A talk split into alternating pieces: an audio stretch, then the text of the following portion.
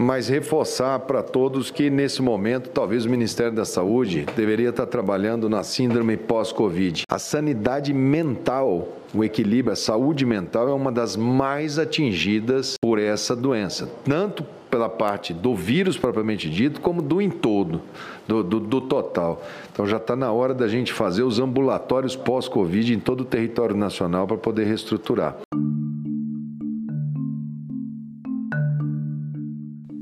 Fala do ex-ministro da Saúde, Henrique Mandetta, reforça um problema que vem atingindo em cheio a população do país mais ansioso do mundo, o Brasil. Desde 11 de março de 2020, quando a Organização Mundial da Saúde decretou o estado de pandemia da Covid-19, as autoridades sanitárias têm se empenhado em criar protocolos para diminuir o contágio e o número de mortes. Com essas medidas, o convívio social foi duramente impactado, o que abalou a saúde mental das pessoas. Eu sou Evelyn Cavalcante e este é o Verbalizando.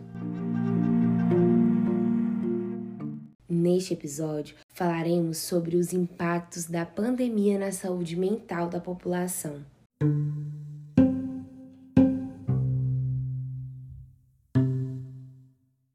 Comigo hoje estão meus colegas Ana Paula Lira. Olá! E Tiago Oliveira. Oi! A Ana Paula falará sobre os efeitos do isolamento para a mente humana.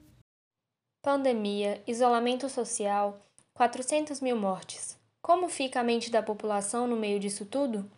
Nesse momento de fragilidade, a saúde mental de muitos é colocada em xeque. Segundo dados da OMS, 9,3% dos brasileiros sofrem com ansiedade e 5,8% já foram diagnosticados com depressão. Em uma pesquisa, a Universidade de Ohio colocou o Brasil na primeira posição nos índices de ansiedade e depressão durante a pandemia. Uma população que é conhecida como festiva, musical e feliz se tornou caótica e angustiada, esperando a vida voltar ao normal. É verdade, Ana Paula. Muito necessário falarmos dessas porcentagens e o quanto isso influencia na população. E o Tiago pesquisou para a gente sobre os impactos da falta de exercício físico para a mente. Não é mesmo, Tiago? É isso mesmo, Evelyn. Com o fechamento de parques e academias, as pessoas foram privadas de praticar suas atividades físicas no ambiente próprio. Já dividindo o espaço de casa, lazer e trabalho, somar a vida fitness ao isolamento começou a se tornar um problema. Um estudo da Universidade Federal de São Paulo, a USP, com mais de 1.800 voluntários, constatou que os baixos níveis de atividade física nesse período estão ligados ao aumento de casos de ansiedade e depressão. Para você ter uma ideia, segundo a pesquisa, 30% dos participantes desenvolveram depressão de moderada a grave e 23,3% mostraram sinais moderados e graves de ansiedade. Oi, Evelyn. Eu, Laís Castilho, fui entender como a realidade da Covid impactou os nossos ouvintes. E eu, Ana Laura Mendes, conversei com a psicóloga e mestre em educação pela Universidade de Brasília, Raquel Castilho, para descomplicar algumas questões sobre a saúde mental. Então, Ana Laura, a Isabela Pacheco, estudante de 21 anos, enviou seu relato para a gente de como tem sido esse período de pandemia. Quando a pandemia se iniciou lá em março de 2020, não sentia assim de cara o que viria, então não senti essa pressão. Mas com o passar do tempo, que eu fui percebendo que é, não seria algo passageiro, assim, coitada, mal sabia que, que duraria mais de um ano.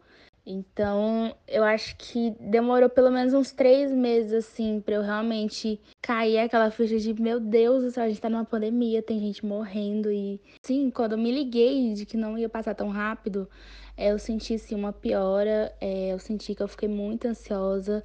Eu não conseguia lidar com a minha rotina do dia a dia como eu fazia normalmente, porque era uma pressão tão grande de, putz, a gente tá vivendo uma pandemia, eu tenho que continuar seguindo a minha vida enquanto tem gente morrendo do meu lado. Então, eu acho que deu uma piorada assim.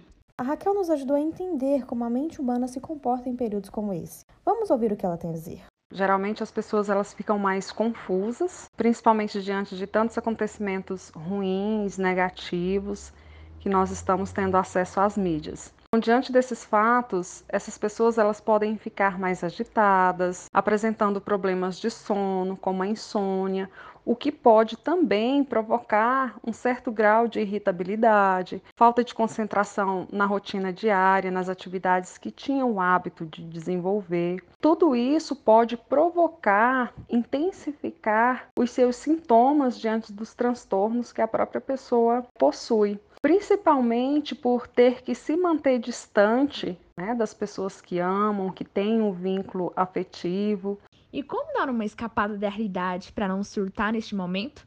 Bom, a Isabela deu seu jeitinho, não é mesmo, Isa? Bom, de cara eu falo assim que o que eu mais fiz na pandemia foi ler. Mal terminava um, já ficava doida atrás de outro, porque eu não queria estar em contato com essa realidade tão ruim que é abrir o celular e ver um monte de notícia ruim. Então, para não piorar ainda mais a minha saúde mental, mais do que já tava, sempre busquei refúgios assim, igual a leitura, descobri o mundinho turco. Então, quando eu tava muito para baixo, eu ia lá e assistia alguns capítulos de uma série séries e aí eu distraía. A hora que eu me sinto triste, eu tento entender esse sentimento, estar em contato com ele por muito tempo, porque eu me conheço e eu sei que se eu ficar é, curtindo essa bad, é, pode dar um ruim mais pra frente. Então, eu sempre tento me distrair, enfim. Por fim, a psicóloga Raquel vai deixar sua dica de como fugir dos gatilhos que pioram a saúde mental. Precisamos ser resilientes evitar os pensamentos negativos, principalmente diante desse tempo que nós estamos vivendo de pandemia e de isolamento social. Se percebermos que não estamos conseguindo manter o equilíbrio emocional necessário pedir ajuda, não apenas para os nossos familiares, mas por profissionais capacitados que estão na área de saúde, que fazem parte de alguma rede de apoio, que podem nesse momento nos auxiliar, principalmente diante dos momentos de angústia e de fragilidade. Além disso, é importante ser crítico em relação ao que você lê, que você ouve. Então nós precisamos selecionar as informações que nós introjetamos para nós mesmos, Obrigada por compartilhar sua experiência com a gente, Isa. E obrigada à mestra Raquel por nos esclarecer esses fenômenos.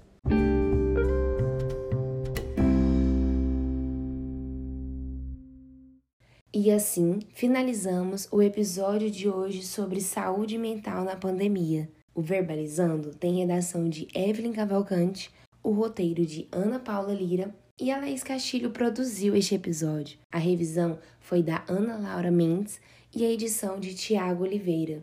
Quem supervisou nessa galera é a professora mestra Jordânia Bispo. Esse episódio usou o áudio da CNN Brasil.